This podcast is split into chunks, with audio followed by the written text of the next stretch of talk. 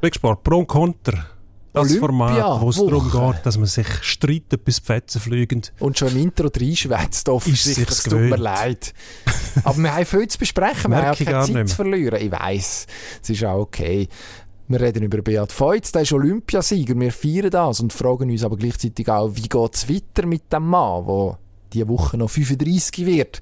Wir fragen uns, wie geht es weiter mit dem Marco Odermatt, der zweimal gefahren ist, zweimal ohne Medaillen ausgegangen ist, obwohl er doch eigentlich einer von unseren grossen Trümpfen war. Dann fragen wir uns, wer gewinnt den Super Bowl und wir fragen uns auch noch, wie geht es in der Super League weiter, wo der FCZ seinen Vorsprung noch weiter ausbauen kann. Super. An dem Wochenende.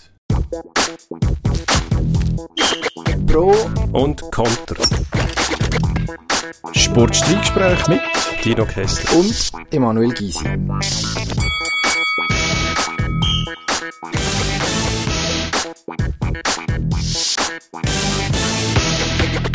Ja, der BFV jetzt. Jetzt wir Olympia. Wir sind im Olympiafieber. in die Vollen müssen wir. Es ist Dienstag Mittag und wir haben ein Wechselbad von den Gefühlen hinter uns. Ich bin ganz aus dem Häusli. Ich merke es dir. Es ist Wahnsinn. Es ist ganz morgen schon hibbelig. Faszinierend. Beat Feutz in der Nacht Mm. auf einem Montag in einer sehr, sehr beeindruckenden Fahrt zu Abfahrtsgold gefahren. In äh, Yangqing. Dem Ort, wo in, äh, in der Nähe von Peking die Abfahrts- und äh, ich glaube sämtliche Skirennen stattfinden. Und letzte Nacht, wir nehmen am Dienstag Mittag auf, wie so oft, ist es ein bisschen weniger erfolgreich für uns Schweizer. Feuztus oder Mattus, Gavietzel und äh, Rogentin in den hinteren Rängen aus äh, unserer Perspektive. Ja, was machen wir jetzt aus dem Auftakt zu diesen Speedrennen? Wir nehmen das mit, was wir haben, würde Was ich sagen. haben wir? Das ist die grosse Freude. Wie schon gesagt, der BFV jetzt, der ähm, sich zum König von der Alpin-Skifahrer gekrönt hat mit dem, mit dem Olympiasieg.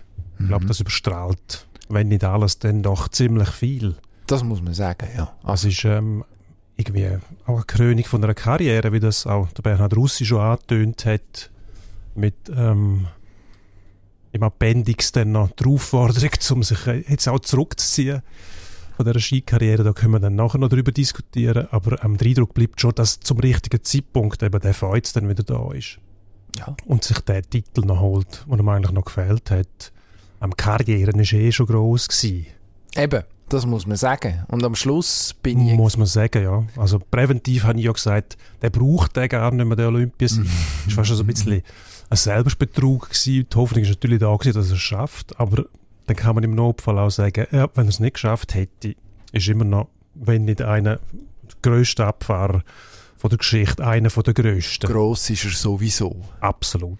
Und das, eben, er wäre es gewesen, aber am Schluss ist es eben schon gut, wenn es schwarz auf weiß hast und wenn der sogenannte Grand Slam vom Skisport kannst vorweisen, also Olympia, Weltmeisterschaft, Wengen und Kitzbühel, das ist so ein bisschen der Abfahrer Grand Slam, der hat vor ihm der Jean-Claude Killy geschafft, sonst kennen, also Franz Klammer auf dem Papier auch, aber bei dem ist Olympia und WM das gleiche gewesen, weil damals die Olympischen Spiele gerade auch noch als Weltmeisterschaft gehalten haben.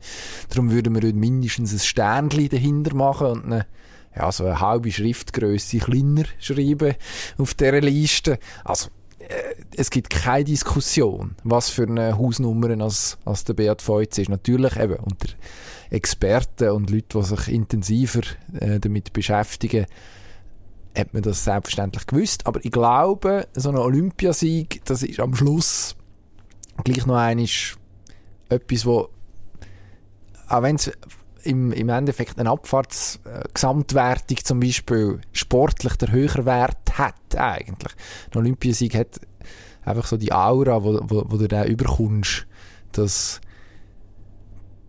das, das macht die Karriere schon noch ein bisschen spezieller. Also man sieht es ja bei anderen Sportlern. Ich meine, die äh, Dario Colonias und Simon Ammans, die die Olympischen Spiele gross abgeräumt haben über Jahre, die haben ein Standing. Ja, du bist, du kannst nachher jahrelang hinten nachher springen, bös gesagt, und, und du kannst einfach sagen, ja gut, ich habe längstens bewiesen, was ich bin. Und der Feuz hat das eigentlich sowieso schon gemacht, bewiesen, was er drauf hat, aber jetzt hat er wie so die endgültige und finale ähm, Krönung bekommen. Und ich glaube, es gibt niemand in der Schweiz sowieso nicht, aber ich glaube auch generell im Skizirkus, warum das nicht gönnt. Also was ich jetzt so mitbekommen habe, ist einer, wo man muss sagen, äh, ja, ist auch cool, dass es so Karrieren möglich sind. Also die Geschichte, hinlänglich bekannt, jemand, der äh, ja, mindestens am Anfang von der Karriere jetzt nicht ultimativ trainingsfleissig war, sondern einfach sehr talentiert, nachher schwere gesundheitliche Probleme mit dem Knie, eigentlich müsste der gar nicht mehr können fahren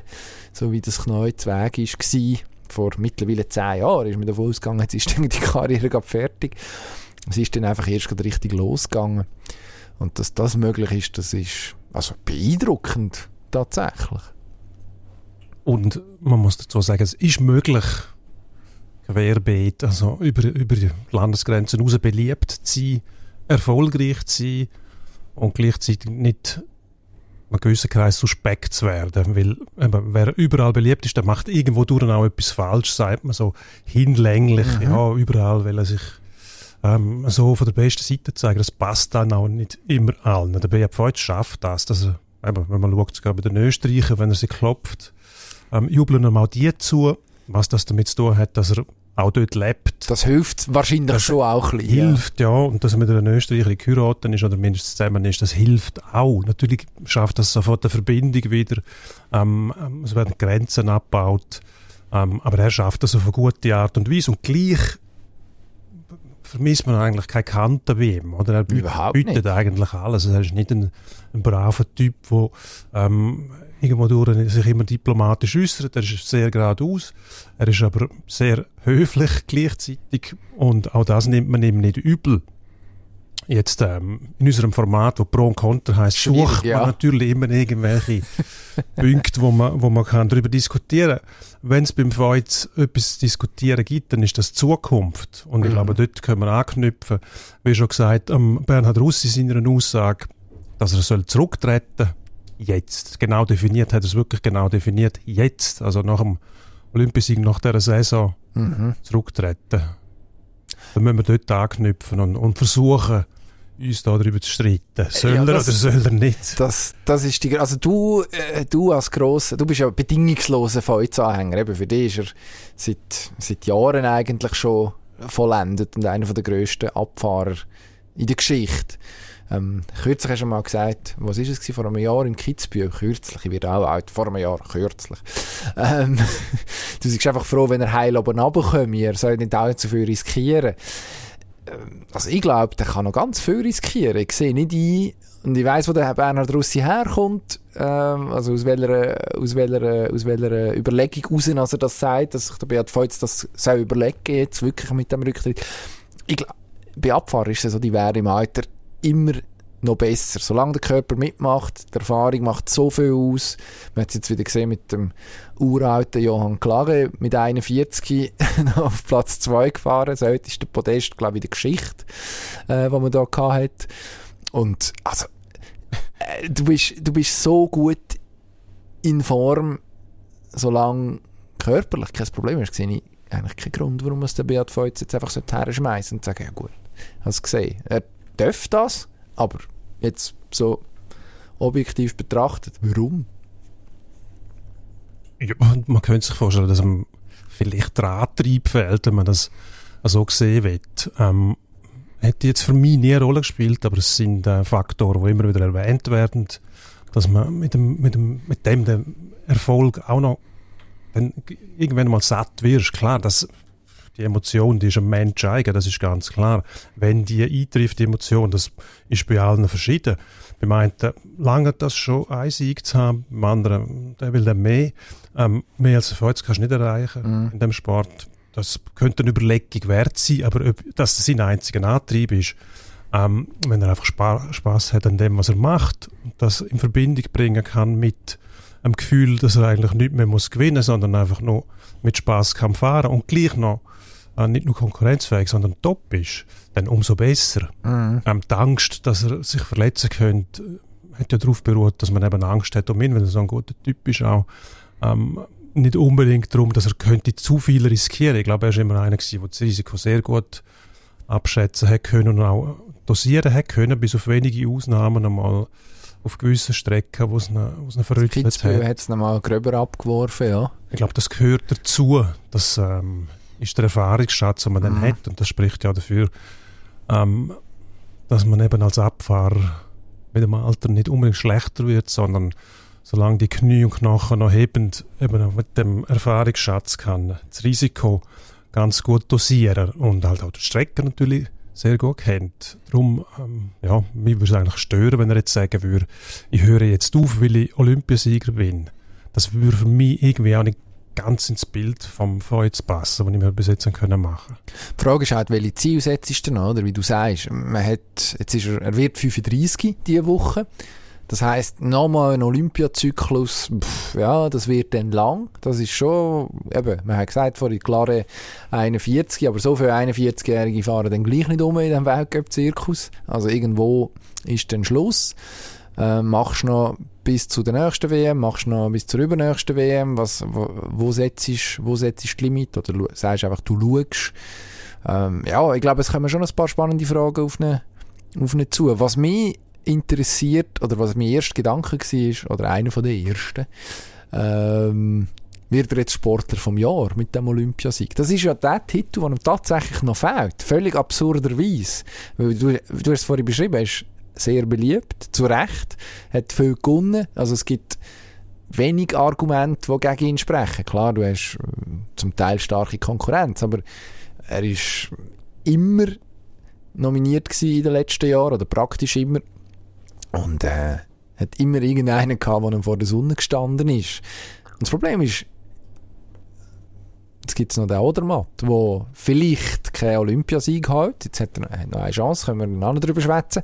Aber der wird den Gesamtweltcup gewinnen, wenn nicht noch etwas extrem Verrücktes passiert. Der wird wahrscheinlich weitere Rennen gewinnen. Der wird wahrscheinlich auch im nächsten äh, Winter erfolgreich sein. Also Anfangssaison, wenn dann auch gewählt wird für die, für die äh, Sportlerwahl. Also es ist gut möglich, dass ihm da wieder einer vor der Sonne steht. Und man kann nicht einmal böse sein. Man kann nicht einmal sagen, der hat es nicht verdient. Ich meine, wenn einer den Gesamtweltcup im Skifahren gönnt, dann ja, ist er offensichtlich gut in diesem Sport. Also, Mhm. er droht, der Beat Feutz droht dort so ein bisschen unvollendet zu bleiben, was das angeht. Was ich schade finde, weil die Anerkennung hat er eigentlich längstens verdient.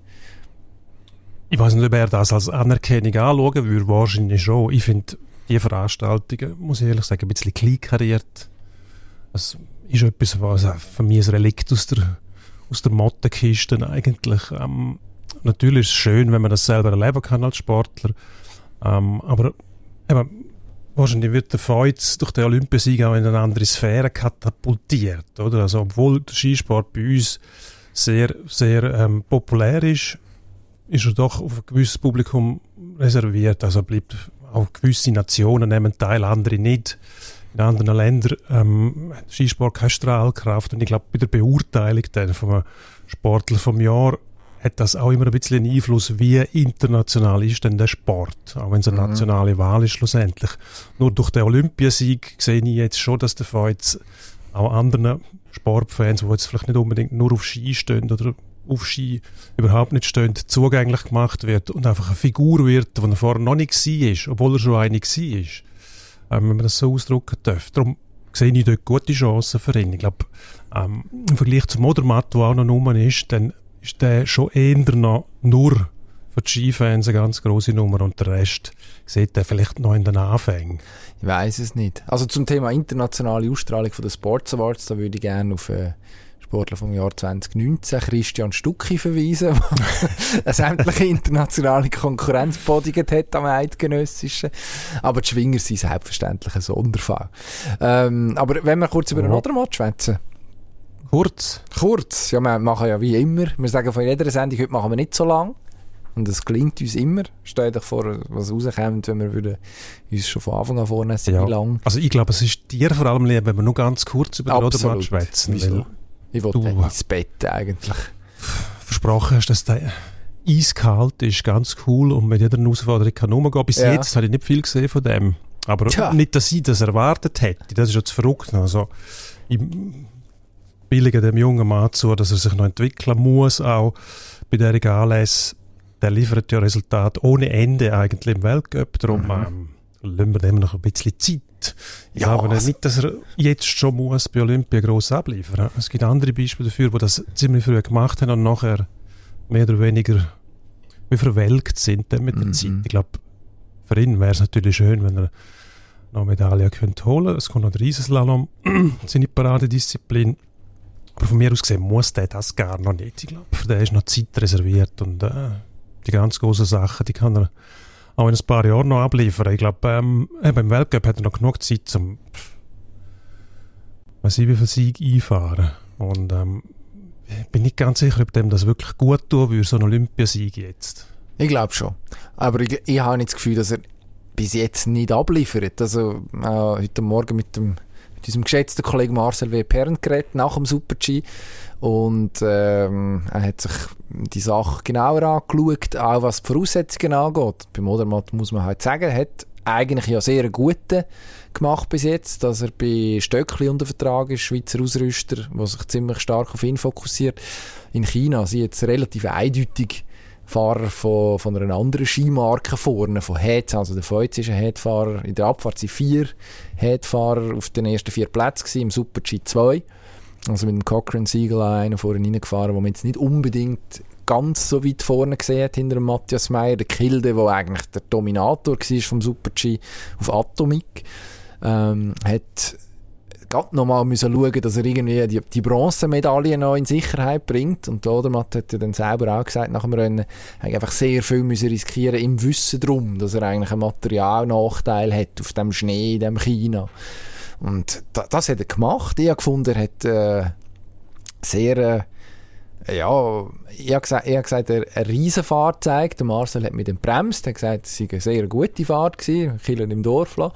Aber, äh, also, es ist eine spektakuläre Fahrt weil eigentlich in jeder, in jeder Kurve hast du gesehen, wie viel was er versucht zu riskieren und wie, viel, wie er wirklich versucht, das Limit zu pushen. Ich meine, er ist 700 hinter dem Kilde bei dieser letzten Zwischenzeit. Das ist, er noch vor dem Meier der nachher das Rennen später gönnt. Wäre wahrscheinlich dann die Frage gewesen, Kilde oder Odermatt für die Bronzemedaille. Das kann dann eng werden. Ähm, aber er war nicht weit weg von dieser Medaille. Und hat gewusst, was er muss machen muss, um eine Medaille zu holen und hat es versucht. Und hat, äh, es wäre halt tatsächlich fast aufgegangen. Also ich glaube, es ist eher, wenn man es positiv umdeuten ein Beleg dafür auch schon, wie äh, abgeklärt dass er eigentlich ist. Also dass er einen Plan gehabt hat und dann nachher sehr, sehr entschieden umgesetzt hat, dass er dann nicht komplett aufgeht. Ja, das ist schade. Das wäre ihm zu gönnen gewesen, dass es anders ist. Aber ich glaube jetzt im Riesen, also wir haben es gesehen, wir haben da auch schon darüber geredet, Adelboden, wo er kommt, man weiss, seit 2009 hat kein Schweizer mehr gewonnen, ich glaube 2009 stimmt, ähm, seit dem Berto, der dort siegreich war, es haben auch damit gerechnet, dass er das gönnt, er führt nach dem ersten Lauf und hat wirklich also die Last von einer Skination auf den Schultern, gönnt das nachher also seither ist für mich klar, dass der nichts mehr schocken kann. Und darum glaube ich jetzt auch, dass er in dem Riesenslalom am, wann ist es? Am Sonntag, in der Nacht auf den Sonntag, am frühen Sonntagmorgen, wie man so schön sagt, dass er dort die Medaille noch wird holen, die er sich verdient hat an diesen Spiel. Ob es dann zu Gold lenkt, ja, das ist nochmal eine andere Frage. Aber ich kann mir das gut vorstellen. Aber du hast jetzt gesagt, es finden alle Rennen eigentlich am gleichen Ort statt. Mhm. Und ähm, wenn im Super-G das Material ein Nachteil ist, wieso ist es dann im Das spielt weniger eine Rolle. kein Nachteil? Es spielt weniger eine Rolle. Oder ist dann, anders gefragt, das Kunisbergli ein Stückchen Strecke? Oder ist dann dort spielt das Material keine Rolle? Also es kommt auf, es ist der Schnee natürlich, der entscheidend ist. Also die, die, äh, die Konsistenz vom Schnee, Temperatur und was, das, was die nachher macht mit, mit der Oberfläche und wie, eine, wie gewisse Skis laufen und andere nicht. Also ähm, jemand hat es heute einmal mit der, mit der Formel 1 Strecke verglichen. Dass es Strecken gibt, die eher Red Bull liegen und andere, die eher auf einen Mercedes zugeschnitten sind. Und mit Ski, vielleicht ist es ähnlich. Und, in, und jetzt in, in China ist es offensichtlich, dass die Häden Vorteil haben. Gleichzeitig kann man beim Riesenslalom natürlich sagen, es ist technischer, also Technik ist ein grösserer Faktor, noch einmal technische Feinheit ähm, als in einer Abfahrt und als in einem Super-G auch. Und man kann eigentlich sagen, hat sich ja jetzt, die Abfahrt ist er weiter weg gewesen, im Super-G schon sehr nah dran. Der Riese, der noch mal ein bisschen langsamer ist, müsste ja dann eigentlich dafür sprechen, dass er dort eben gerade, dass es dann eben längt. Also Sie hören, Der Herr Gysi balanciert geschickt um alle Fußangeln um. Hoffentlich hast du keinen Fettnapf verwünscht jetzt. Bis jetzt Bei dem es nicht so. Hüpfwettbewerb, wir werden es sehen. vertrauen wir einfach. Was, Vertrauen wir ähm, einfach. gut, das mache ich grundsätzlich Zu Unrecht, aber irgendwie haben wir uns darauf geeinigt, ja. nicht. Aha, okay. Gut. Dann wechseln wir schnell das Thema. Bitte, ja. Bitte mal Abwechslung. Weg von Olympia, wir wechseln in die Super League. Ähm, das Meisterrennen, Ja. wo uns irgendwie sehr spannend dunkt, obwohl eine Mannschaft weit voraus ist. In der Bundesliga würden wir von Langeweile reden. Wir ergötzen uns am Rennen, wo wir haben, der FCZ, ähm, weit voraus, weit voraus, mehrere Längen vor ähm, IB und Basel. Und genau die Mannschaften treffen am nächsten Sonntag aufeinander. Jetzt, wenn wir wissen, wer verabschiedet sich mit einer Niederlage aus dem Meisterrennen oder spielen es sogar wieder unentschieden und der FCZ macht noch mehr Boden gut oder vergrößert den Abstand noch auf beide. Mhm. Ja, also für mich ist der Fall jetzt im Voraus recht klar. IB zweimal unglücklich unentschieden gespielt gegen Basel in dieser Saison. IB auch jetzt am Wochenende, also klar, man hat den 3 Vorsprung hergegeben, wo man nicht hergeben sollte. Das darf einem Meisterkandidat eigentlich auch nicht passieren, auch wenn die Umstände unglücklich waren, aber die bessere Mannschaft war. Ähm, also, für mich ist IB klar Favorit jetzt gegen Basel. Man spielt daheim auf dem Kunststraße, wo Basler ja dann auch immer gerne monieren, dass sie auf dem Mühe haben und überhaupt. Und wenn man den FCB anschaut, ja, also die sind jetzt nicht so überzeugend gegen Sion, muss man am Schluss sagen. Auch wenn das Resultat gleich war wie das von IB. Also ich würde würd die Favoritenrolle recht deutlich auf Seite der Berner Young Boys sehen. Für mich deutet eigentlich alles auf das Unentschieden hin.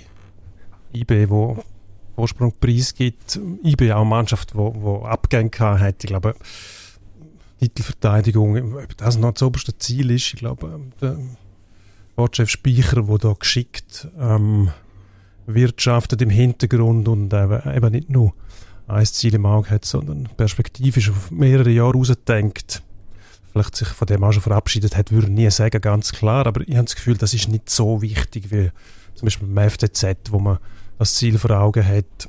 Ähm, Basel glaube ich eher daran, dass die wieder stärker sein werden. Äh, Auswärts haben vor allem daheim jetzt Mühe gehabt, ähm, dass man dort eine Chance wittert. Und äh, für mich deutet dort eigentlich, wie gesagt, alles aufs Unentschieden hin. Ich würde sagen 1-1 und dann äh, kann der FCZ, wenn er dann den Job macht gegen Lugano, Ich glaube, das ist die grosse Frage, oder? Was der FCZ macht. Ja, also die spielen ist vielleicht ein bisschen, oder? Dort wächst dann der Druck plötzlich auch, dass man sich keinen Fehltritt leisten darf. Vor allem, wenn Konkurrenz im Direktduell voneinander trifft, wo man das Gefühl hat, oh, gut für uns, irgendeiner verliert Punkte, vielleicht beide, und wir machen locker mit einem Sieg gegen Lugano eigentlich schon fast alles klar. Ja, wobei eben Lugano natürlich, das wissen sie aber in Zürich auch, keine Laufkundschaft ist in dieser Mhm. Saison. Die wissen ja dann schon auch, was sie tun, sind erstaunlich konstant, werden den Zürcher das Leben nicht so einfach machen. Was beim FCZ faszinierend ist, einfach, dass sie die Match gewinnen. Irgendwie. Also sie sind ja äh, ein Match am äh, vergangenen Samstagsderby gesehen gegen GC. Ich meine, in der ersten Halbzeit sind sie nicht zu Unrecht hinten kann, kann man durchaus so rechtfertigen, dass, auch wenn jetzt GC nicht überragend war, aber der FCZ ja, ist nicht in einem Tabellenführer gleich dort auftreten und hat gegen, gegen eine deutlich schwächere Mannschaft dominiert, sondern man hat sich eigentlich müssen ziemlich in die ja, in die Zweikämpfe verwickeln. Es war unangenehm. Gewesen. Man hat auch re relativ viel zugelassen, selber lang. Und irgendwie in der zweiten Hälfte ja, ist es dann wieder gegangen und dann hat man es dann klar gemacht. Also dort ist es, man hat immer das Gefühl, und vielleicht hebt sich das bis Ende Saison, und dann ist der FCZ plötzlich Meister, man hat immer das Gefühl, okay, das kann eigentlich nicht auf ewige Zeiten gut Mhm. gehen. Macht aber auch eigentlich den Reiz aus. Also, auch wenn ich immer noch glaube, dass am Schluss IB vorneweg äh, wird marschieren, wobei nein, also vorneweg marschieren, das würde bedeuten, dass sie ähm, über längere Zeit an der Tabellenspitze sind. Wahrscheinlich wird das recht am Ende passieren, aber dass IB am Schluss den Titel verteidigt, das glaube ich immer noch. Irgendwann müssen sie einfach anfangen damit. Wir haben darüber geredet, dass die Kaderbreite nicht mehr ganz so ist wie auch schon.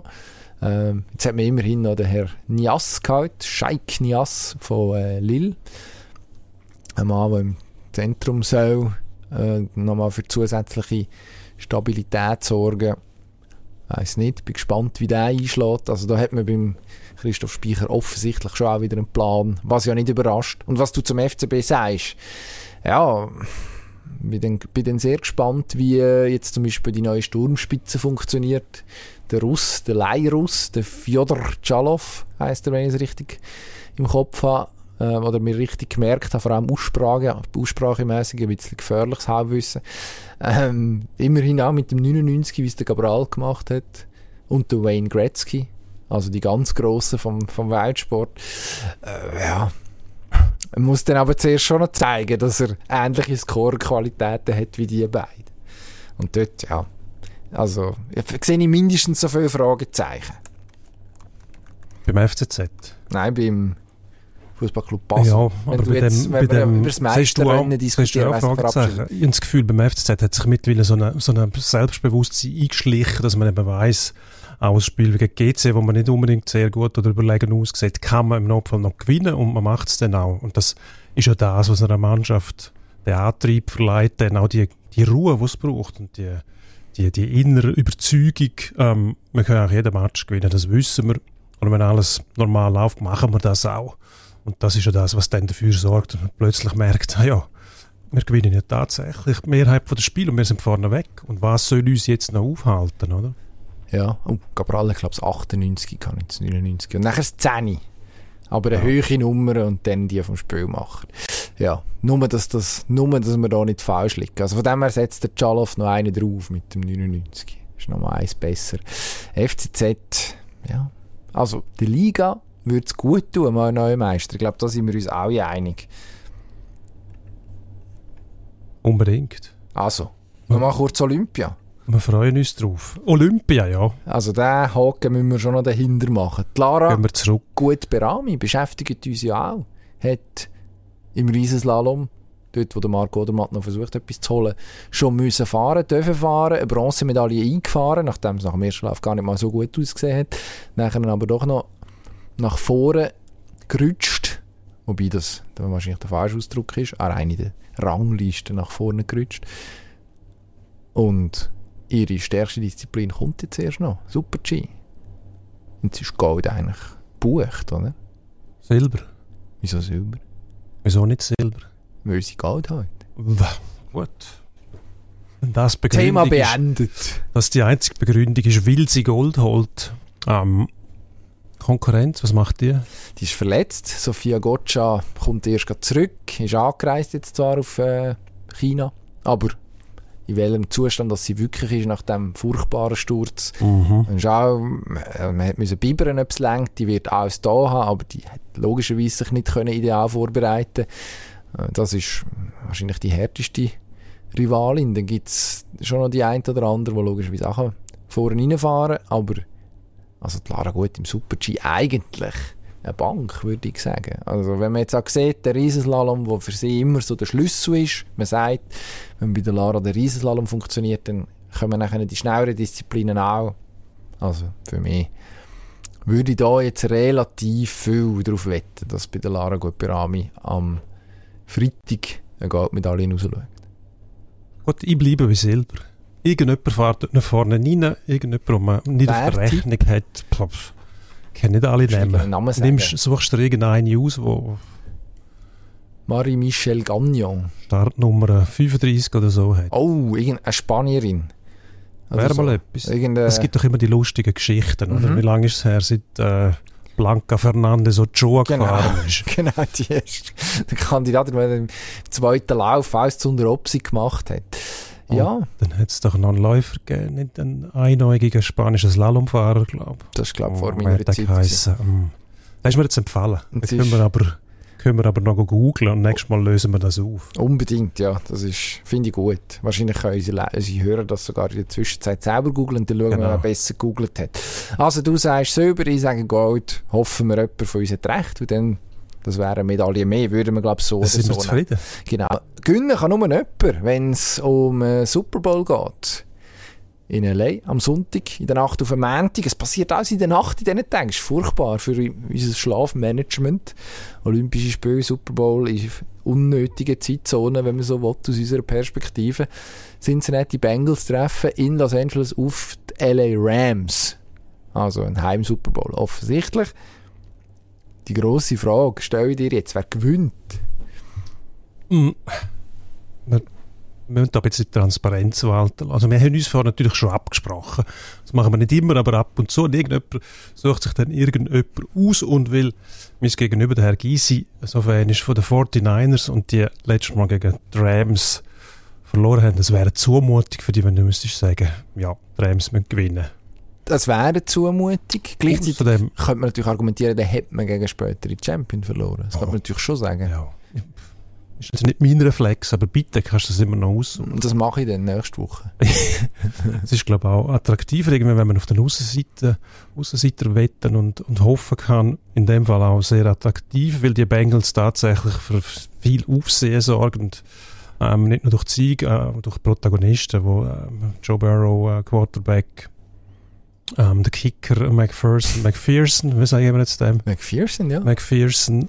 Ähm, ich glaube, das ist schon eine Geschichte, die man, wo man gerne weitererzählen würde. Und da würde man auch noch gerne mehr, gerne mehr darüber hören und lesen, wenn es denn so weit ist. Nur auf der anderen Seite, die Rams, die all in gegangen sind, Draftpicks hergegeben haben, eine Mannschaft zusammengestellt haben, die eigentlich muss gewinnen. Und jetzt muss gewinnen, ja, weil Perspektiven mit den Draftpicks, die weg sind, obwohl man nie weiß, was man dann für die kriegt und mit den Spielern, die sie geholt haben, dafür haben sie tatsächlich eine gute Mannschaft. Der einzige, den ich nicht hundertprozentig vertraue, ist der Quarterback. Ah, Matthew Stafford. Ich glaube nicht, dass das einer ist für die ganz grossen Momente, mindestens mal nicht für die Überraschungen, die es manchmal braucht. Eben, gerade wenn ein Favorit irgendwo ins Hintertreffen gerät, wie wir das so oft mit Tom Brady gesehen haben, wo dann noch irgend zwei, drei Karnickel aus dem Hut zaubert, wo niemand damit rechnet. Als der sehe ich den eigentlich nicht. Von dem her ist der Joe Barrow bei den Bengals eigentlich viel besser ausgerüstet, weil er viel mehr Waffen hat. Und obwohl man immer gesagt hat, Bengals sind Aussenseiter, das gilt auch jetzt noch, jetzt wird es zum ganz großen Vorteil, weil der ganze Druck, erstens mal Heimspiel, logisch, zweitens Mannschaft zusammengestellt, all in gegangen, ähm, drittens Favorit, kannst eigentlich als, als Rams kannst nur verlieren und du musst sagen, Hut ab, dass die dem Druck standgehalten haben.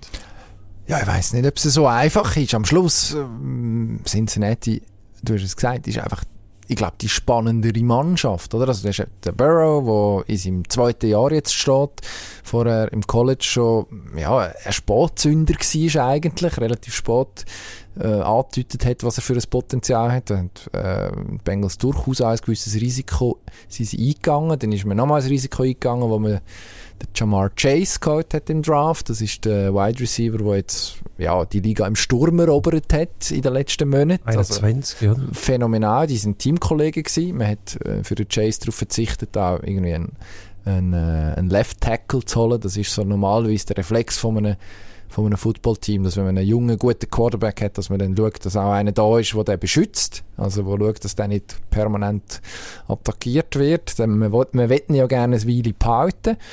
Ähm, das hat, auf das hat man verzichtet. Das wird man jetzt wahrscheinlich müssen nachholen, der Frühling irgendwann. Das wird auch die grosse Frage sein. Wie hebt die äh, Bengals Offensive Line gegen die Rams Abwehr, wo in der ersten Linie mit dem, wir haben über die Herren letzte Woche schon geredet, die Herren Donald Miller. und Miller, ähm, ja, doch ein gewisses, ein gewisses Leistungspotenzial haben, wo dann der ein oder andere in dieser Liga an seine Grenzen kommt. Ähm, Chase ist aber für mich so eine Ausnahmeerscheinung. Also, dass in deinem ersten Jahr dermaßen komplett bist, also da ist immer am richtigen Ort, also da läuft die, die Routes, wie sie die Amerikaner nennen, also die, die Spielzeug führt er schon perfekt aus, er ist physisch stark, ist gleichzeitig extrem wendig, also hat er so eine, so eine, so eine Flinkheit an sich, was den Verteidiger extrem schwierig macht, ihm irgendwie können zu fragen. Und dann ist er noch fangsicher, was Mhm. recht lustig ist, weil in der, in der Saisonvorbereitung hat es eine Geschichte gegeben in Cincinnati. Es hat eine riesen Welle geworfen. Der Chase hat ein paar Bälle in Vorbereitungsspielen, hat er Mühe gehabt, Bälle zu fangen. Also er hat Drops gehabt, oder? Er hat wirklich einfache Bälle zum Teil nicht gefangen.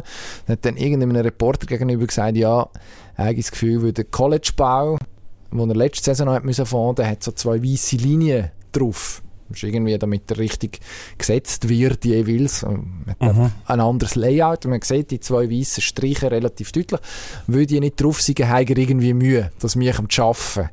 das könnte sein. Es ist, glaube ich, glaub, ich, äh, jetzt als, mö möglich, als Möglichkeit gesehen. Und dann ist wirklich so, eine Woche lang hat Cincinnati und dann irgendwie auch irgendwann Sport Amerika darüber diskutiert, ob der Herr Chase keinen Bau kann fahren, was das Problem ist als Wide Receiver und was sich jetzt logischerweise als völlig absurde Jo. Diskussion entpuppt, wenn man sieht, was der die letzten Monate gezeigt hat. Und ich freue mich einfach extrem darauf, dass die jetzt Chancen bekommen, das auf dieser grossen Bühne zu zeigen. Also das wird sehr spannend. Ähm, auch wenn man, also auch bei den, bei den Buchmachern, wenn man schauen, klar Aussenseiter ist, aber sie sind schon die ganzen Playoffs Aussenseiter. Also ich glaube, das ist eine Cinderella-Story, oder? Und irgendwann muss man sie ernst nehmen, glaube ich, ja. gescheiter wäre es, ja. Also die Favoritenrolle ist ganz klar bei den Rams, das ist klar. Es wäre irgendwie auch, wäre es schön, ich weiß es nicht. Ähm, Buccaneers letzte mit Tom Brady die erste gewesen, wo der Heinz Super Bowl gewinnen. Die Rams Chance im nächsten Jahr, schon im nächsten Jahr, können sie das Gleiche machen. Hm, schon fast wieder langweilig. Mhm.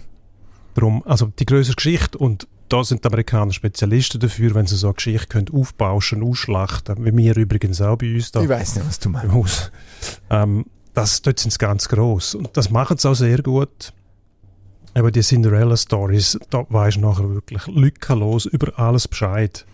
Und ähm, dass es so etwas möglich ist, eben, das ist auch dem Format geschuldet, was haben. Mit, ich finde das, je länger dass ich das beobachte, desto faszinierender finde ich das ein Spiel in den Playoffs. Das ist jedes Mal K.O. Immer Also, noch K.O. Fußball-WM eigentlich. Bist fertig, bist Ja, raus. Göpp. Ja. Würde man bei uns sagen. Ja, macht die ganze Sache sehr, sehr anspruchsvoll. Im Fußball ist es nicht so. Im Fußball haben wir andere Themen im Moment. Dort sind die Ligen am Laufen. Die eine ist spannender als die andere. In der Bundesliga hat jetzt gerade der Transfer von Niklas Süle zu reden gegeben. Der hat einen auslaufenden Vertrag bei Bayern München, wird aller Voraussicht nachher zu Borussia Dortmund wechseln, so was man hört. Und das allein ist jetzt eigentlich noch kein Aufreger, dass ein Bayern-Spieler, der dort nicht mehr unbedingt erwünscht ist, beim BVB sein Glück versucht. Das soll es ein oder andere Mal schon gegeben haben.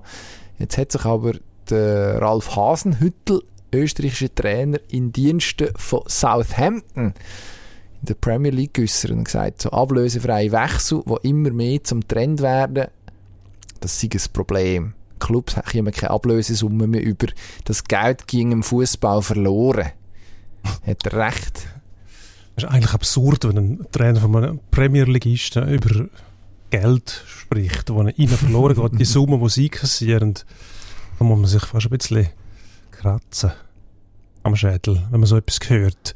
Ähm, das könnte man ja ändern, indem man Spieler frühzeitig verkauft, hergibt Mhm. und dann die Ablösesumme noch kassiert. In dem Fall lässt man den Vertrag auslaufen. Ich glaube, bei den Bayern hat es in letzter Zeit eigentlich sehr oft gegeben oder zum wiederholten Mal gegeben. Ich glaube, der Alaba, der ablösefrei zum, zu Real Madrid Mhm. ist, jetzt der Süle, der auf Dortmund geht, offensichtlich hat Bayern das Geld nicht nötig oder man plant einfach ganz anders. Ich glaube schon, dass es auch so, mm, also die Entwicklung kommt natürlich nicht von nichts. Äh, wenn ablösefrei Wechsel ist, heisst das nicht, dass der Club, der dich dann verpflichtet, nur deinen, deinen Vertragswert zahlt, den neu, sondern gibt dann die sogenannten Handgelder, also so eine Art Unterschriftsbonus. Da kommst du einmalig über am Anfang. Und Der fällt logischerweise höher aus, wenn nicht noch eine Ablösesumme muss gezahlt werden. Ähm, der Hasenhüttl impliziert dort auch, dass die Agenten und Spieler sich zusammen dann irgendwie schön das aufteilen und darum auch eigentlich ein Interesse haben, das auszulaufen. Jetzt muss man natürlich schon sagen, eben, äh, irgendwo ist man als Club auch gefordert, das rechtzeitig zu antizipieren und abzuwägen, gehen wir das Risiko ein oder verkaufen wir den Spieler so früh, dass wir noch etwas überkommen. Also halt dann vielleicht auch nicht erst im vorletzten oder im letzten Transferfenster. Vielleicht muss man jetzt einfach noch weitsichtiger planen. Dass einer nicht kann sagen, das letzte Jahr, das sitze ich im Notfall aus und gehe nachher gratis, sondern, oh nein, sonst muss ich zwei Jahre jetzt irgendwie mich noch durchsuchen. Ähm, ich weiss jetzt nicht, ob das eine gute Entwicklung wird sein, aber auf das wird es ja rauslaufen wahrscheinlich. Abgesehen davon muss man auch sagen, ein Spieler, der einen Club verlässt, macht ja dann auch, also der hat erstens etwas geleistet für den, für den Verein, also es bleibt, hat ja dort auch in irgendeiner Form etwas generiert, wo sich natürlich nicht eins zu eins messen finanziell, aber der ist nicht einfach nur Lohnempfänger gewesen. Und der Lohn wird auch frei. Also das, das ist etwas, wo gern vergessen wird in so Diskussionen. Kommt natürlich darauf an, wie viel es einer verdient hat. Wenn es Top-Talent hast, aber noch relativ wenig auf dem Lohnzettel gehabt hat und nachher kannst du den teuer verkaufen, klar ist das ultimativ attraktiv, finanziell. Und wenn du sparst, rein einfach seine Lohnsumme, schaut gar nicht so viel raus dabei. Aber, also, also jetzt so einen Fall von einer Säule, der sicher nicht für ein Butterbrot in München gespielt hat, zum Beispiel. Ich glaube, dort wird ein Hassan Salihamidzic sagen, gut, kann ich mit dem Geld etwas anderes machen. Ist eigentlich in Ordnung. Was denn? Dann jemand anders holen. Wer denn? Jemand Besseres, ist die Idee. Der Uli Höhles kommt mir dann wieder in den Sinn, der sagt, wenn ihr wüsstet, wer mir schon alles haben, schlussendlich hat es herausgestellt, Genau, nicht, niemand. nicht viel, auf jeden Fall, aber es erstaunt mich schon, dass sich das jetzt wiederholt bei den Bayern, dass man Spieler ablösefrei ziehen lässt. Eben nicht zuerst mal. Ähm, gleichzeitig hört man auch wieder, schon wieder, muss man sagen, aus dem Kader von der Bayern, dass man es schade findet, dass eben gerade der Spieler geht. Niklas Süle, ich glaube, der Manu Neuer ist es, der gesagt hat, jetzt finden es alle schade, dass der uns verlässt. Jetzt muss man sich überlegen, wie gut tut das einer Mannschaft. Ähm, wirtschaftliche Interessen kann man fast nicht geltend machen, weil man ja keine Ablösesumme kassiert. Also ist er einfach weg, der Lohn wird frei, klar. Aber was nützt das Mannschaft, wenn nachher einer kommt, der nicht so beliebt ist, vielleicht in der Mannschaft selber auch nicht die Rolle spielen kann wie der Süle, wo ja offensichtlich vieles richtig gemacht haben muss, damit er überhaupt so einen Status hat, dass ein Neuer sich zu ihm explizit äußert. Macht er ja auch nicht in jedem, jedem Fall. Fall. Das ist sicher so, ja. Finde ich immer für mich ein bisschen erstaunlich, muss ich ehrlich sagen. Was es bringen soll schlussendlich, kann ich mir jetzt auch nicht vorstellen. Klar, der Lohn wird frei. Vielleicht man bei den Bayern einfach gesagt, der langt für uns nicht. Das ist ja zwischendurch auch mal kritisiert worden vom, vom Uli Hoeneß, glaube ich, von der Abteilung ähm, Attacke, dass der, dass der nicht lange in der Mannschaft hat man das offensichtlich anders gesehen. Ähm, schlussendlich tut er wahrscheinlich Dortmund gut. Jetzt eben gerade 5-2 verloren gegen Leverkusen. Also hinten drin. Glaube, wir brauchen die schon Unterstützung. Ähm, ja. Der letzte, der von Bayern zu Dortmund gewechselt ist, im Abwehr Mats Hummels. Der allein kann es offensichtlich nicht richten. Dann hat man sich wahrscheinlich gesagt, jetzt holen wir noch Verstärkung aus dem gleichen Lager. Vielleicht klappt es dann. Im Zweifel einfach so viel an die Wand schmeißen und schauen, was bleibt kleben. Bis, nein, ist natürlich auch ein bisschen ein anderes Profil. Äh, Mats Hummels, erfahrener Mann, schon mal in Dortmund gewesen, auch eine gewisse Ausstrahlung und der Säule, gut, der ist jetzt mittelalterlich, glaube ich, darf man sagen, aber sicher, sicher nicht auf dem Level auch, was Standing Palmares, Weltmeistertitel, Meistertitel mit Dortmund angeht. Ähm, ja, also dort ist sicher noch eine andere, ist sicher noch eine andere Ausgangslage, aber jemand, der für eine, sag jetzt mal, gehobene Bundesligamannschaft eigentlich ein guter Transfer ist, das, das denke ich schon. Von dem her, ja, vielleicht zeigt er es ja jetzt allen. Und wenn die Bayern ein bisschen schlechter, schlechter, ein bisschen schwächer oder ein bisschen schlechter wären nächste Saison, ich glaub, wäre das grundsätzlich positiv. Ich glaube einfach nicht, dass das mit dem Niklas Süle steht oder fällt im Endeffekt. Ja. Und was hat das Ganze mit dem Hasenhüttel zu tun jetzt? Zum Der- Der Rang zu finden, zum nimmt äh, er- Schlussbuch da. Das ist eine gute Frage. Der nimmt eigentlich die Rolle vom Underdog ein, was lustig ist, wie du sagst, englische Clubs, natürlich Southampton in England, die kleinen Nummern auf dem Planet, sie das gehören die auch zu denen, die noch vernünftige Ablöse in Anführungszeichen können zahlen Also, wenn einer kannst du dort verkaufen, ist das normalerweise nicht so schlecht. Ist immer eine Frage von der Perspektive, würde ich sagen. Genau. Ha! Ob du der Empfänger bist oder der Sender.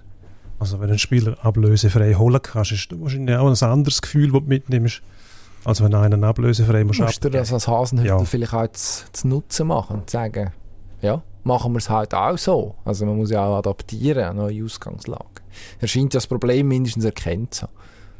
Das spricht für ihn. Das muss man sagen. Und was für uns spricht, ist, dass wir jetzt schnell, und zwar flux, ins Schlussbuch gehen, nämlich in den Endspurt. Und da müssen wir zuerst etwas auflösen. Endspurt. Tja, letzte Woche haben wir getippt und ich habe recht Ja. gehabt beim Ski. Medaille Genau. von jetzt. Ich gesagt, beeindruckt, keine, oder? keine Medaille von den Männern, oder? Das habe ich gesagt. Mhm. Aber du hast, bist Ja. weit daneben gewesen. bin Freud falsch. Gold, also ultimative Medaille. Ich muss sagen, ich bin weiter daneben gelegen als du. Dort ist nämlich ums Zürcher Derby gegangen. Du hast gesagt 3-0 für Zürich. Das ist einigermaßen näher, muss ich sagen. Beängstigend näher, aber nicht so näher wie ich. Ich habe, das darf ich sagen. Exakt breit. Ich klopfe mir auf die Schulter. Nicht nur virtuell, ich mache es jetzt wirklich. Ja, das stimmt, ich kann es 3 bestätigen. 3-1 für den FCZ. Wahnsinn, stark. Dann würde man sagen, nützen wir die äh, prognostischen Fähigkeiten gerade für äh, deinen Herzensclub. Borussia Mönchengladbach hat letzte Woche 1-1 gespielt gegen Bielefeld. Erstes Spiel ohne Max Eberl. Jetzt geht es gegen Augsburg. Jetzt sind wir schon mit im Abstiegskampf. Ja, absolut. Das ist ein Notfallszenario. Jetzt muss man vor allem die Nerven behalten. Was vielfach im Abstiegskampf passiert, ist, dass man dazu auch noch auf den Notfallknopf drückt und dann, das ist meistens Fanfare dafür, dass überhaupt nichts mehr verhebt nachher. So zerfallen dann die Clubs richtig. Nein, jetzt muss man wirklich die Nerven behalten, mit dem Adi Hütter halt wohl oder übel durchsuchen und schauen, dass Stabile wenigstens noch dafür sorgt, dass man sich retten kann. Und die grosse Hoffnung ist ja die Hertha, die auch noch rum ist. Die haben zwar gleich viele Punkte, aber für das schlechtere Goalverhältnis. Viele Punkte werden die auch nicht mehr holen. Darum, ähm, ich- Gladbach gegen Augsburg, das ist das Fischen nächste Wochenende. Da zittere ich schon, weil daheim gegen Mannschaft spielen musst, wo muss schlagen. Also wir sollten eigentlich nur noch gegen Bayern spielen, die klopfen wir immer, weil wir dort nichts mühen. Wenn der Druck nicht um ist, dann geht's. Sobald man muss, wie letzte Wochenende in Bielefeld, 1-1 zwar gut gespielt, muss man sagen, aber das haben wir in letzter Zeit schon öfters gehört. Ah, die haben gut gespielt, die sind gar nicht so schlecht, wie, stehen die dort unten? Das ist ja so ein Muster, das man kennt. Ähm, ja, am Schluss versteht es niemand, aber man ist dann gleich abgestiegen und das ist natürlich zu verhindern. Ich hoffe, dass es wenigstens ein Unentschieden gibt. Und irgendwo schlummert in mir dann noch die Hoffnung, dass ich das mache, weil ich eigentlich weiß, dass sie gewinnen.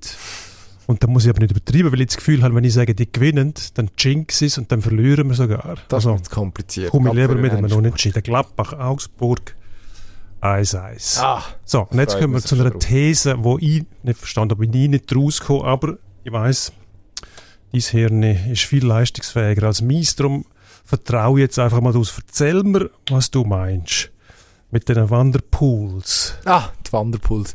Also mein Hirn ist nicht leistungsfähiger. Ich glaube, es ist einfach schon Olympia geschädigt, was eine Mischung aus Schlafmangel und irgendwie äh, am Schauen von obskuren Sportarten ist. Zum Beispiel Eisschnelllauf. Und dort ist plötzlich ein Vanderpool auftaucht.